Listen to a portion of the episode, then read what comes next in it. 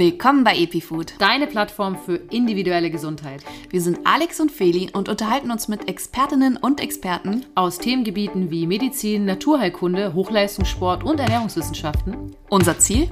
Dein Leben ein Stückchen gesünder zu machen. Und jetzt viel Spaß bei deinem Hörgenuss. So, hallo ihr Lieben und herzlich willkommen zu einer neuen Folge EpiFoods Experteninterviews. Jetzt ist es tatsächlich soweit. Wir hatten eine kleine Sommerpause, aber wir sind zurück und zwar mit einem sehr wichtigen Thema und zwar Herzgesundheit. Ein Thema, das wir interessanterweise noch gar nicht behandelt haben hier in unserem Podcast. Deswegen würde ich sagen, jetzt ist es an der Zeit, wir haben eine Expertin geladen, Dr. Katharina Hamm. Sie ist Kardiologin, Internistin und Notärztin und ich bin sehr froh, dass wir sie gewinnen konnten für diese Aufnahme. Und wir sprechen über Werte, über Ernährung und Alarmsignale. Das heißt alles so, was ähm, ja wichtig ist für unser Herz.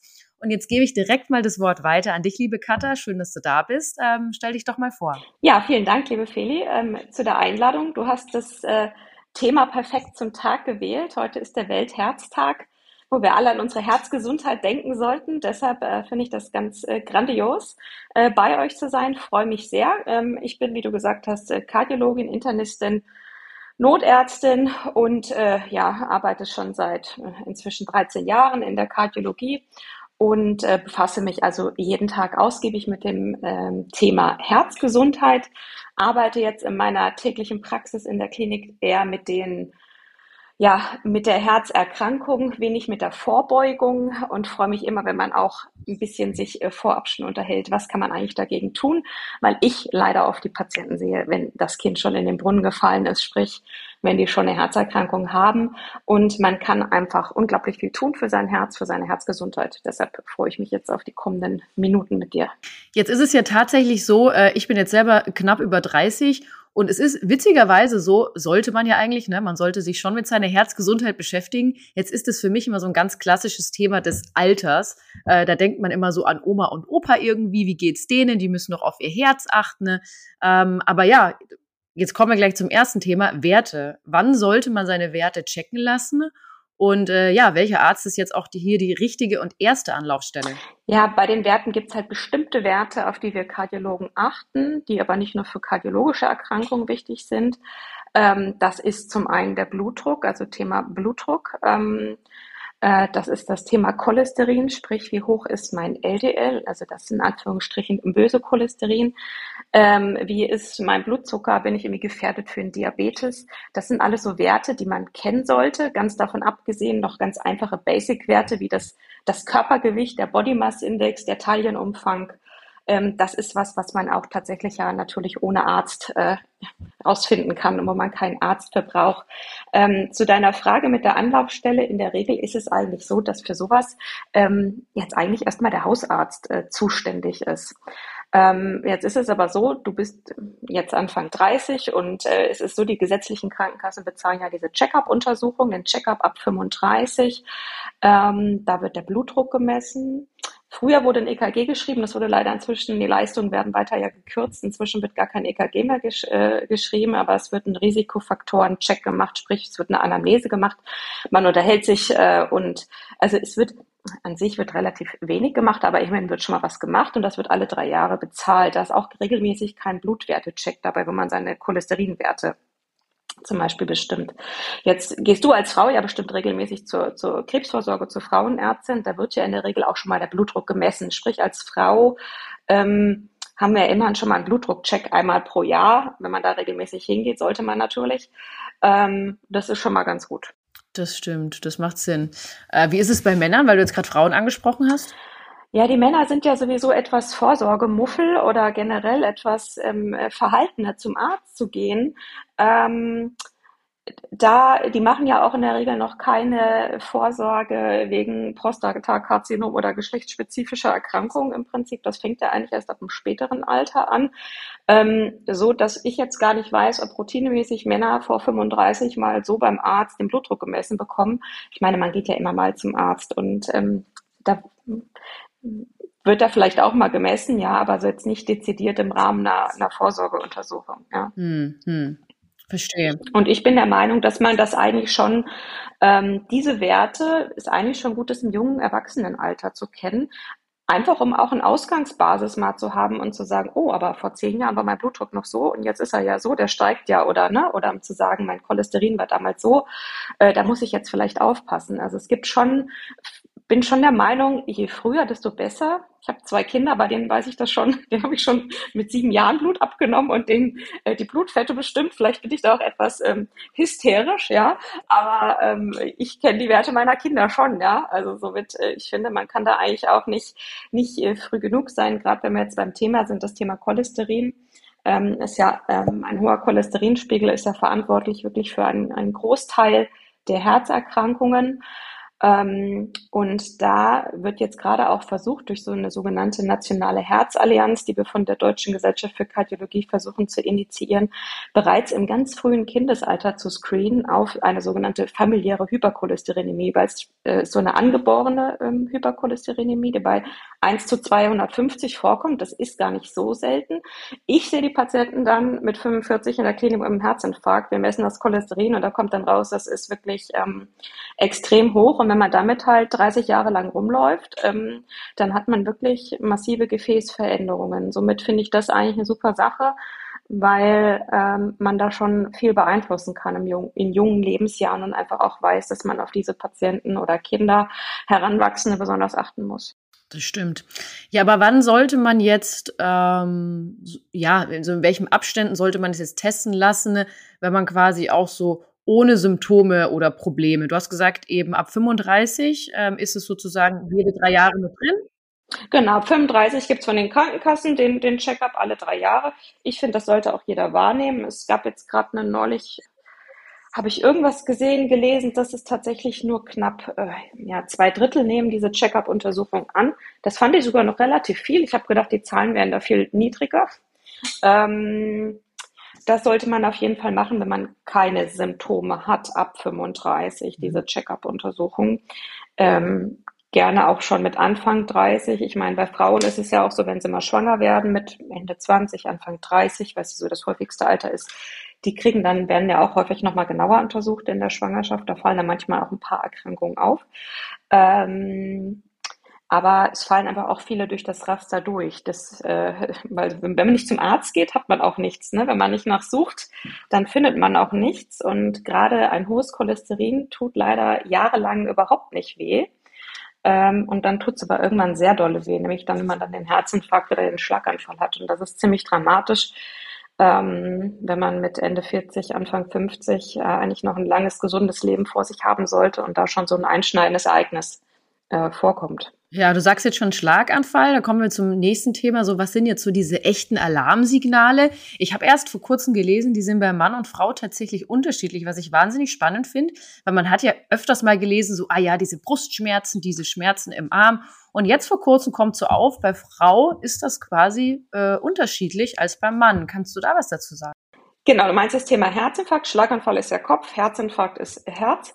Ähm, ist genau mein Thema, weil ich tatsächlich mich ein bisschen auf diese äh, Frauenkardiologie auch ähm, spezialisiert habe in den letzten Jahren, weil mir einfach in der Klinik auch aufgefallen ist, die Frauen kommen irgendwie oft mit anderen Beschwerden. Das ist irgendwie diffuser, das ist irgendwie komisch. Die denken auch nie, dass sie was am Herzen haben. Deshalb finde ich das Thema sehr wichtig, dass du das ansprichst. Ähm, wenn man, also die typischen Herzinfarktsymptome sind ein Druckschmerz auf der Brust, der anhaltend ist und der auch nicht mehr weggeht. Ähm, meistens äußert sich das in den Tagen vom Herzinfarkt schon mal mit so leichten Beschwerden, die gehen aber eigentlich in der Regel wieder weg. Die meisten Patienten sagen, ja, immer wenn ich mich belastet habe, die Treppe hochgelaufen bin, habe ich hier so einen Druck auf der Brust und ähm, ich hatte auch Luftnote, mir ging es überhaupt nicht gut, ich war kaltschweißig. Ähm, die Frauen haben diese Beschwerden auch. Übrigens wird häufig, äh, sage ich immer gerne, es ist wirklich, als wird, als wird ein Gürtel festgezogen werden um die Brust oder ein Elefant drauf sitzen. Ähm, dieser typische stechende Schmerz, den wir oft auch sehen, wo die Leute in die Ambulanz gelaufen kommen, weil sie denken, sie haben einen Herzinfarkt. Stechender Schmerz ist ziemlich atypisch. Also das sticht in der Regel nicht. Das ist wirklich ein Druckgefühl. Das nimmt einem die Luft zum Atmen und das, das hält an. Also wenn das länger als drei Minuten anhält, bitte ähm, handeln und den Rettungsdienst rufen. Ähm, insbesondere, wenn man weiß, dass man sowieso etwas gefährdet ist für Herzerkrankungen. Bei den Frauen gibt es diesen Schmerz auch. Das Problem ist aber, die Frauen haben vordergründig erstmal andere Symptome wie Übelkeit, Rückenschmerzen, Kieferschmerzen, Nackenschmerzen. Das ist diffuser und man weiß auch aus Studien, das ist belegt, dass Frauen oft mehr als drei verschiedene Symptome haben. Und wenn man die dann fragt, was die haben, fangen die halt an, ja, ich habe so Kopfschmerzen und wie mein Kiefer tut weh und der Rücken, da tut's weh. Und wir Ärzte gehen ja immer so nach unserem Schema auch durch. Wir haben ja, wir suchen nach Fakten. Und wenn die Frauen dann leider sehr viel reden und erstmal so viel andere Symptome äußern, sind wir oft etwas, ähm, ja, abgelenkt und denken dann vielleicht, ach komm, die hat gar nichts, die ist vielleicht doch Psycho, ich weiß es nicht. Die hat ja so viele verschiedene Sachen. Aber wenn man die Frau dann ganz genau fragt, haben sie auch so einen Druck auf der Brust, so, so, so ein enge Gefühl. Ja, ja, das habe ich auch, aber mich stört jetzt viel mehr die Übelkeit und mir ist ganz schlecht. Und ja, somit bei den Frauen ist es diffuser. Die haben auch zu einem Großteil wirklich über 80 Prozent auch, auch den klassischen Druckschmerz auf der Brust. Aber denen geht's oft dann auch so schlecht, dass dieses, dass andere Symptome im Vordergrund tatsächlich erstmal stehen, wie eine Übelkeit, Kaltschweißigkeit, Rückenschmerzen oder ähnliches. Ja. Verstehe, also gar nicht so einfach zu erkennen, wenn du es jetzt so sagst. Ja. Nee, das ist auch der Grund, warum gerade die jüngeren Frauen tatsächlich eine höhere Sterblichkeit haben nach dem Herzinfarkt, weil es einfach, also erstens nimmt die Frau ihre Beschwerden auch selber oft nicht so ernst. Wir Frauen haben noch andere Rollen. Wir kümmern uns dann eher noch darum, dass wir dem Mann was zu essen kochen, anstatt jetzt zum Arzt zu gehen. Ne? Es hat viele Gründe tatsächlich. Man selber ähm, bagatellisiert das, ne? wohingegen, wenn der Ehemann sagt, oh, ich habe hier so ein Stechen auf der Brust, sind wir sofort, okay, ich rufe den Notarzt an. Aber andersrum ist es leider oft nicht so. Das heißt, es dauert oft länger, bis die Frau Frau sich überhaupt ärztliche Hilfe sucht.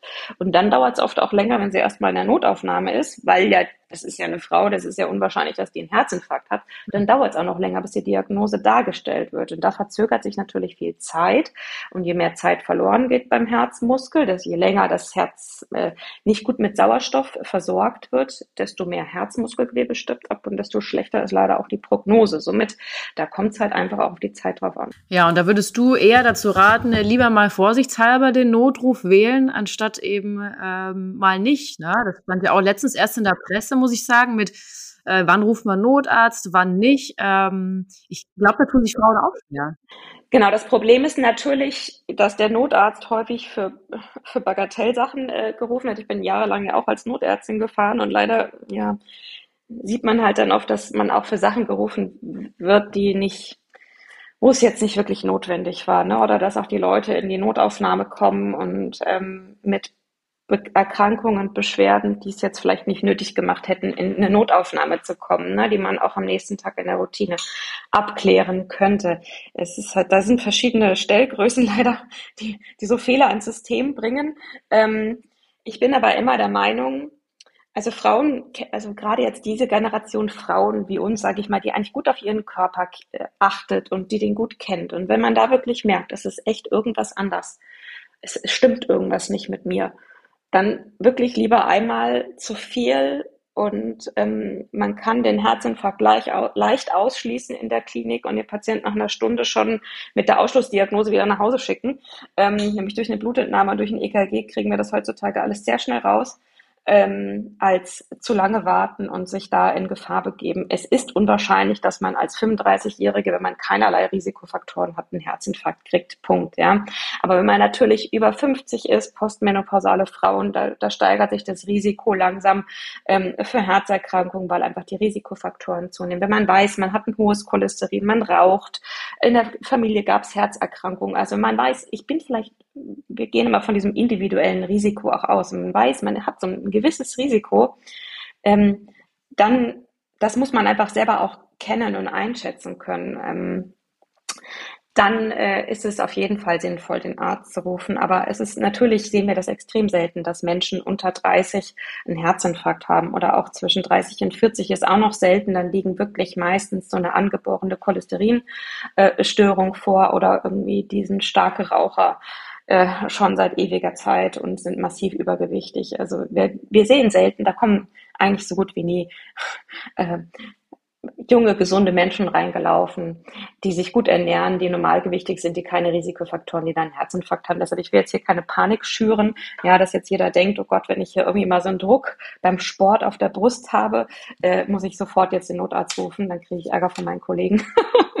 Ja, aber ähm, deshalb ist es ganz wichtig, dass man einfach ähm, auch so mal sich mit dem Thema beschäftigt und weiß, was sind Risikofaktoren, woher weiß ich, dass ich gefährdet bin und das einfach selber auch lernt, so ein bisschen einzuordnen, auch was Genau, wir haben das ganze Thema ja eigentlich auch von hinten aufgerollt, muss man sagen. Wir fangen ja von ganz Schlimmen an und wir kommen sozusagen ins Gute. Ähm, aus dem einfachen Grund, weil, wie du schon sagst, die Aufklärung ist wichtig. Ähm, die allerwichtigsten Sachen ähm, als erstes und dann sozusagen die leichteren Themen, die schöneren Themen, die Vorsorge kommt jetzt dann auch gleich. Jetzt würde ich direkt auch mal äh, weitermachen mit dem Thema optimale Werte. Du hast schon gesagt, man guckt auf den Cholesterinwert auf jeden Fall. Äh, was schaut sich der Arzt jetzt dann noch an, wenn man jetzt äh, an die Blutwerte denkt? Du meinst quasi 90, 60, 90 der Herzmedizin. Genau. Also was wollen wir, was wollen wir für optimale Werte? Ich sage aber gut, ganz gut zu merken ist die 120, 110, 100. Also Blutdruck sollte optimalerweise so um die 120 äh, systolisch sein. Ähm, das Cholesterin, das LDL-Cholesterin sollte nicht höher als 110 Milligramm pro Deziliter sein und der Blutzucker nüchtern sollte nicht höher als 100 Milligramm äh, pro Deziliter nüchtern sein. Das sind so 120, 110, 100. Das kann man sich ganz gut merken. Ähm, genau, das sind so, so die Werte, die man, äh, die, die wir gut finden, ja und die, wo man weiß, dass die optimal für eine Herzgesundheit sind, ja. Das ist ja schon mal, hört sich ja schon mal ganz einfach an. Und wenn quasi eins dieser drei Werte, sage ich mal, jetzt nicht so ganz oder Jetzt auch eine andere Frage, weil wir sprechen auch öfters mal hier über Blutwerte und die halten sich ja immer so, naja, manche, manche Werte sind ja so Normwerte, Wohlfühlwerte etc. Würdest du sagen, auch wenn meine Werte vielleicht in Ordnung sind, aber ich mich nicht so wohlfühle, da doch nochmal auch äh, drüber nachdenke? Also ich, es hat sich ja auch in den letzten Jahren viel mit diesem Verhältnis, wie du schon gesagt hast, HDL, LDL, also dieses ähm, Cholesterin, diese Triglyceride, also das Verhältnis zueinander, da hat sich ja auch einiges geändert. Genau, also den Quotienten gibt's, äh, beachten wir jetzt eigentlich gar nicht mehr so. Ähm, das HDL ist für uns, früher hieß es immer ein hohes HDL schützt. Das ist jetzt heutzutage auch nicht mehr so. Äh, das kann man durch die heutige Datenlage auch nicht mehr so unterstützen. Wir achten tatsächlich auf das LDL. Ähm, wir gucken noch auf das LP klein a. Das ist auch gerade, vielleicht hast du das schon mal gehört, Lipoprotein klein a misst man einmalig im Leben ähm, und ist auch einfach ein ein, ein Marker dafür, also es, äh, ein hoher LP-Klein-A-Wert ist, zeigt einfach auch an, dass die Patienten ein höheres Risiko haben für Ablagerungen an den Herzkranzgefäßen oder auch an den Herzklappen. Ähm, das ist auch eine Frage, die ich häufig gestellt bekomme, warum, das Problem ist bei dem LP klein a, dagegen können wir nichts machen, das ist genetisch festgelegt. Das heißt, es, deshalb bringt es auch nichts, das jedes Jahr zu messen. Es kostet 15 Euro, das ist nicht besonders teuer, aber es macht einfach wirklich keinen Sinn, das jedes Jahr zu messen, weil wir können das leider weder durch Ernährung und Sport groß beeinflussen und es ist wirklich einfach genetisch festgelegt. Ähm, und dann weiß, dass die Menschen, einen Wert so über 100 haben, dass man, dass die schon ein bisschen aufpassen müssen, ja. Und da ist dann aber natürlich, da gibt es im Moment noch kein Medikament oder keine Maßnahme, mit der wir das gut behandeln können, dann sagen die natürlich, warum soll ich es dann messen? Dann sage ich aber, naja, dann, wir haben dafür das LDL als, als Zieltarget quasi, was wir behandeln und gucken einfach, dass man ansonsten optimal alle Risikofaktoren ähm, äh, einstellt und man einfach weiß, hey, bei dem müssen wir aufpassen, vielleicht gucken wir da doch mal, ähm, mal nach der Halsschlagader, ob es da schon Ablagerung gibt und so weiter und fangen vielleicht doch frühzeitig an, ein bisschen das LDL zu senken, wenn es durch Ernährung, Bewegung und so weiter nicht äh, runtergeht, das LDL-Cholesterin. Somit, ähm, ja. Du hast schon schön gesagt, man kann äh, Cholesterin durch seine Ernährung senken. Aber würde ich jetzt mal direkt weitermachen. Wie wichtig ist jetzt Ernährung in Bezug auf unsere Herzgesundheit? Ja, die Ernährung ist natürlich extrem wichtig für die, für die Herzgesundheit, für die gesamte Gesundheit des Körpers, würde ich sagen, ist einfach die Ernährung extrem ähm, wichtig und was, was man wirklich im Alltag gut umsetzen kann. Ne? Schlechte Ernährung versucht, verursacht weltweit über 10 Millionen Todesfälle. Ähm, das ist wirklich, wenn wir uns alle besser ernähren würden, ähm, hätten wir deutlich weniger Krankheitslast auf unserer Welt. Ähm, somit und natürlich den Hauptrisikofaktor, den wir mit guter Ernährung behandeln, ist, ist das Übergewicht. Ne? Man weiß, ab einem BMI von über 25 ist man übergewichtig, ab über 30 sprechen wir auch schon von der Adiposita, von, von der Fettleibigkeit. Und das ist einfach mit einem extrem hohen Risiko wieder für Folgeerkrankungen wie Diabetes und Bluthochdruck vergesellschaftet. Somit ist Ernährung und Normgewicht ist wirklich unglaublich wichtig für die Herzgesundheit. Gibt es gewisse Nährstoffe, wo du sagst, ähm, ja, die sind jetzt unterschätzt in Sachen Herzgesundheit oder auf die sollte man besonders achten? Ja, also ich habe ich hab so ein paar äh, Top Ten meiner herzgesunden Ernährung, ja.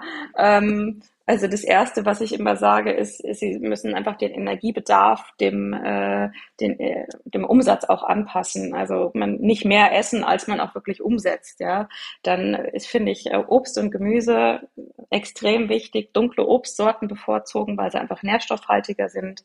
Ähm, die Vollkornprodukte, das sind aber die Basics natürlich. Das weißt du ja wahrscheinlich sowieso. Ihr beschäftigt dich auch sehr viel mit mit mit gutem und gesunden Essen. Ähm, Proteine sind sehr wichtig wichtig, ähm, können auch aus, aus Leguminosen sein, natürlich Hülsenfrüchte. Also es muss nicht immer alles äh, auf gar keinen Fall tierisches Fett sein. Ähm, Fett ist aber trotzdem sehr wichtig und häufig haben Herzpatienten immer Angst vor Fett, weil sie sagen, oh Gott, Fett macht doch fettige Ablagerungen in den Herzkranzgefäßen. Das hatte man so eine Einsicht von vor 40 Jahren oder so, wo man das dachte. Heutzutage weiß man, Fett ist extrem wichtig, aber es muss halt das richtige Fett sein, gute Öle bevorzugen, ungehärtete Fette ähm, und ähm, Omega-3-Fettsäuren aus fettem Fisch ähm, mögen wir natürlich besonders gerne gute Öle verwenden, Olivenöl. Ähm, und da haben viele immer Angst vor der Kaloriendichte, aber das ist wirklich, ähm, die guten Fette braucht unser Körper einfach und ähm, sind auch für die Herzgesundheit einfach extrem wichtig. Da habe ich jetzt auch direkt an Nahrungsergänzungsmittel gedacht, weil es ja tatsächlich schon so ist, dass äh, manche es alleine nicht schaffen. Jetzt denken wir vielleicht mal äh, ja daran an jemanden, der vielleicht einfach nicht so gerne fettigen Fisch isst und es auch vielleicht gar nicht so schafft, ähm, ja, durch, eine, durch seine Ernährung aufzunehmen, der würde dann sozusagen zu den äh, klassischen äh, Omega-3-Kapseln, äh, Öl greifen. Äh, aber gibt's jetzt, das sind jetzt die Kla Klassiker, an die ich jetzt gedacht habe, aber gibt's jetzt andere Nahrungsergänzungsmittel, wo du sagst, ja, könnte man mal drüber nachdenken, ähm, die machen schon vielleicht Sinn, vielleicht auch im Bedacht auf äh, Cholesterin zum Beispiel. Da hatte ich letztens auch wieder ganz spannende Sachen gelesen? Äh, von äh, die einen nimmt Flohsamenschalen, äh, also da, es gibt ja alles Mögliche. Hast du da was, wo du sagst, ja, das könnte man mal ausprobieren oder naja, es ist jetzt schon wahnsinnig individuell, da gibt's jetzt eigentlich nicht unbedingt eins, wo man sagt, das macht Sinn? Also ich muss dazu sagen, dass ähm, es, äh, ich bin so ein bisschen, natürlich komme aus der Schulmedizin und verlasse mich da immer so ein bisschen auf die, auf die Fakten aus den Studien. Und so die richtig harten Daten, also ich kann nicht jetzt einfach jedem sagen, ist jetzt das, das werde ich so wirklich so oft gefragt. Ähm, ich würde das auch, ich meine, das würden wir ja verteilen an alle unsere Patienten, wenn wir quasi die richtige Nahrungsergänzungsmittelkombination, die Herzerkrankungen verhindert, äh, äh parat hätten, würden wir es würden wir es denen ja geben. Ja, fände ich ja wirklich ganz toll. Ähm, ich, wie gesagt, Omega-3-Fettsäuren finde ich ähm, extrem wichtig, gerade für die Leute, die keinen kein Fisch essen oder ähm, die sollten wirklich darüber nachdenken, tatsächlich, ob man das supplementiert. Ähm, es gab ein super Präparat auf dem deutschen Markt, das wurde leider vom Markt genommen.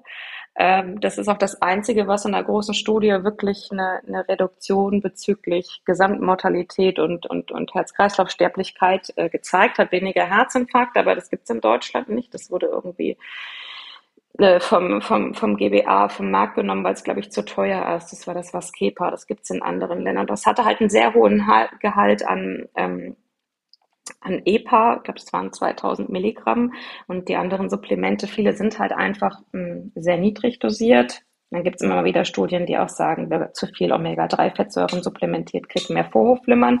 Also die, die Datenlage ist total äh, uneinig. Ich würde es aber allen tatsächlich empfehlen, die vegan sich ernähren und ähm, keinen fetten Tiefseefisch mögen, dem würde ich das schon empfehlen, ähm, sich da ausgewählte gute Produkte zu suchen, äh, die wenig verunreinigt sind. Ähm, ähm, ansonsten, was ich tatsächlich hm, noch ganz gut finde, was immer ein bisschen vernachlässigt wird, ist Coenzym äh, 10. Das ist ganz wichtig für die Energiebereitstellung. Das ist so eher so eine Art Kraftwerk für unsere Zellen, weil sie bei der Umwandlung jeglicher Energie hilft und ist ganz stark antioxidierend, äh, schützt also unsere Zellen vor freien äh, Radikalen. Wir können das selber bilden, aber das Problem ist ab äh, äh im Alter, und das fängt schon mit 25, 30 an, nimmt dann diese Eigenbildungsrate ab.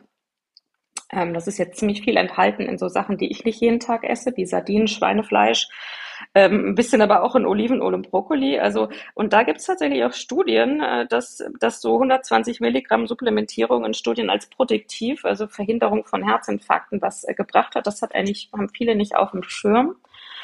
Ähm, Magnesium nehmen viele noch gerne für die Herzgesundheit, weil es auch immer wieder beworben wird, dass es quasi für einen, das ist für unseren Erregungsablauf vom Herzen wichtig, also für die Herzmuskelkontraktion.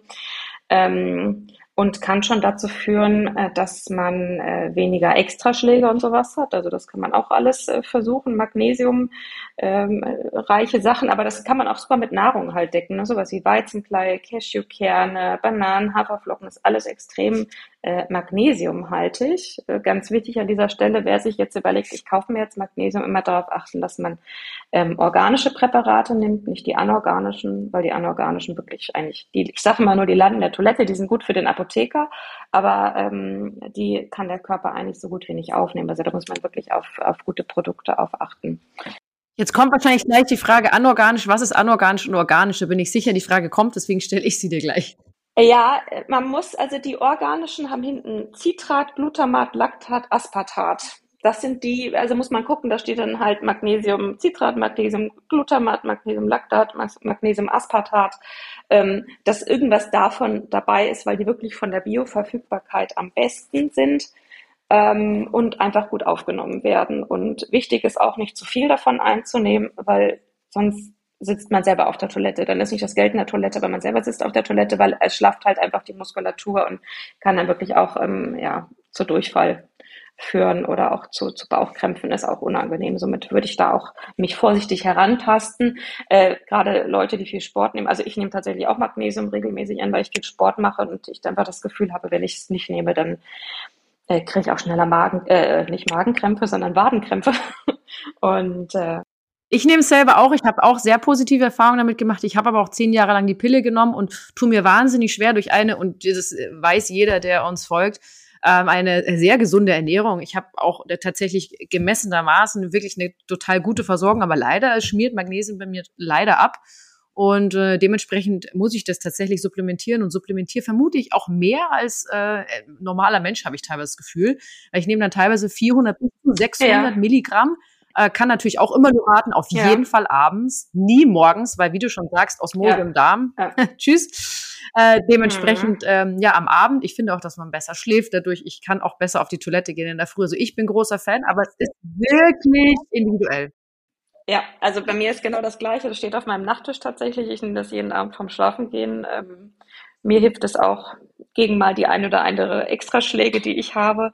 Aber wie gesagt, dazu gibt es, das sind eigene Erfahrungswerte. Dazu kann ich jetzt auch nicht mit harten äh, Studien, Fakten äh, äh, punkten. Aber ich nehme auch äh, 400 Milligramm und mir tut das persönlich gut. Achte da auf gute Produkte und denke, habe auch schon einige Patienten mit Extraschlägen äh, geheilt durch mein Magnesium, weil ich gesagt habe, das dürfen Sie jetzt keinem sagen. Das ist nicht in irgendeiner Studie erwiesen, aber versuchen Sie es, weil im schlimmsten Falle hilft es halt nicht. Und tatsächlich bei manchen hilft es schon. Und manche, glaube ich, schon mit einem Magnesiummangel durch die Gegend laufen, weil sie sich einfach nicht gut genug ähm, ernähren. Und wie, bei mir ist es wie bei dir. Ich ernähre mich, glaube ich, auch ziemlich gesund. Ich versuche da schon sehr drauf zu achten, aber ähm, vielleicht ist es auch viel Sportbewegung. Ich weiß es nicht, der mir einfach einen höheren Bedarf. Was ich auch spannend finde, du hast Extraschläge gesagt. Woher weiß ich denn, ob ich Extraschläge habe? Ja, ähm, letztendlich, also es tragen ja viele heutzutage ganz tolle Smartwatch-Devices, die können das schon mal ganz gut aufzeichnen.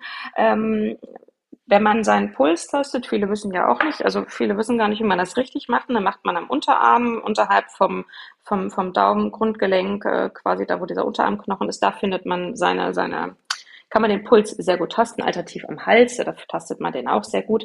Man merkt, dass das etwas unregelmäßig ist oder dass da zwischendurch auch mal eine kleine Pause ist. Manche merken aber auch, dass sie das Gefühl haben, das Herz bleibt kurz stehen, weil einfach nach einem Extraschlag oft eine bisschen längere Pause ist. Also die Symptome sind da ganz unterschiedlich bei den Extraschlägen. Äh, schwarz auf weiß sehen wir es dann natürlich im EKG. Also mein EKG schreibt, sieht man das. Die meisten Extraschläge sind tatsächlich harmlos. Aber es gibt auch welche, die man weiter abklären muss, weil die können zum einen aus der Herzvorkammer kommen, also aus den Herzvorhöfen oder aus der Haupt, äh, also der, aus der Herzkammer. Und die aus der, aus der Vorkammer, aus den Vorhöfen kommen, die sind wirklich, die sind wirklich absolut ähm, harmlos. Aber die Schläge, die, die unterscheiden sich, wie sie im EKG aussehen. Die einen sind so ein bisschen breiter gezogen, die anderen sind ein bisschen schmalere Zacke. Also das kann man sehr gut unterscheiden. Und ähm, die einen muss man dann halt abklären und bei den anderen sagen wir, gut, es ist nicht schlimm, weitermachen, mal gucken, woran es gelegen hat. Manchmal ist es Stress, manchmal ist es auch Magnesium, ähm, aber da gibt es auch keine spezifische Therapie. Interessant. Na gut, kommen wir auch zu den No-Gos und auch zu unserer letzten Frage in, diesem, äh, in dieser Podcast-Folge. Das sind No-Gos in der herzgesunden Ernährung. Da denkt man jetzt, glaube ich, so an die, so die Klassiker, so äh, Transfette, ungesunde Ernährung aller Fastfood. Aber gibt es noch ein paar, die vielleicht auch überraschen? Also ich bin ja kein Fan davon, Sachen zu verbieten. Das ist, man sieht ja auch, dass alle regulatorischen Maßnahmen äh, mit Verboten, die mit Verboten einhergehen, äh, die, also die Bevormundung wird ja grundsätzlich abgelehnt. Somit sage ich immer, die Gesamtstrategie ist wichtig, ja. Ähm, aber natürlich bin ich jetzt kein Fan davon, dass eine Currywurst-Pommes-Diät gemacht wird und dazu Energy-Drinks getrunken werden. Also ich finde zum Beispiel diese ganzen Energy-Drinks äh, heutzutage besorgniserregend. Das ähm, kippen sich die ganzen Jugendlichen schon rein. Es hat eine extrem hohe Koffein, oft auch Zuckerdichte wenn kein Zucker, dann auch Süßstoffe, die auch schädlich sind. Und das schädigt unser Gefäßsystem auch, auch wenn man denkt immer nur, das sind die Fette, die das Gefäßsystem äh, schädigen.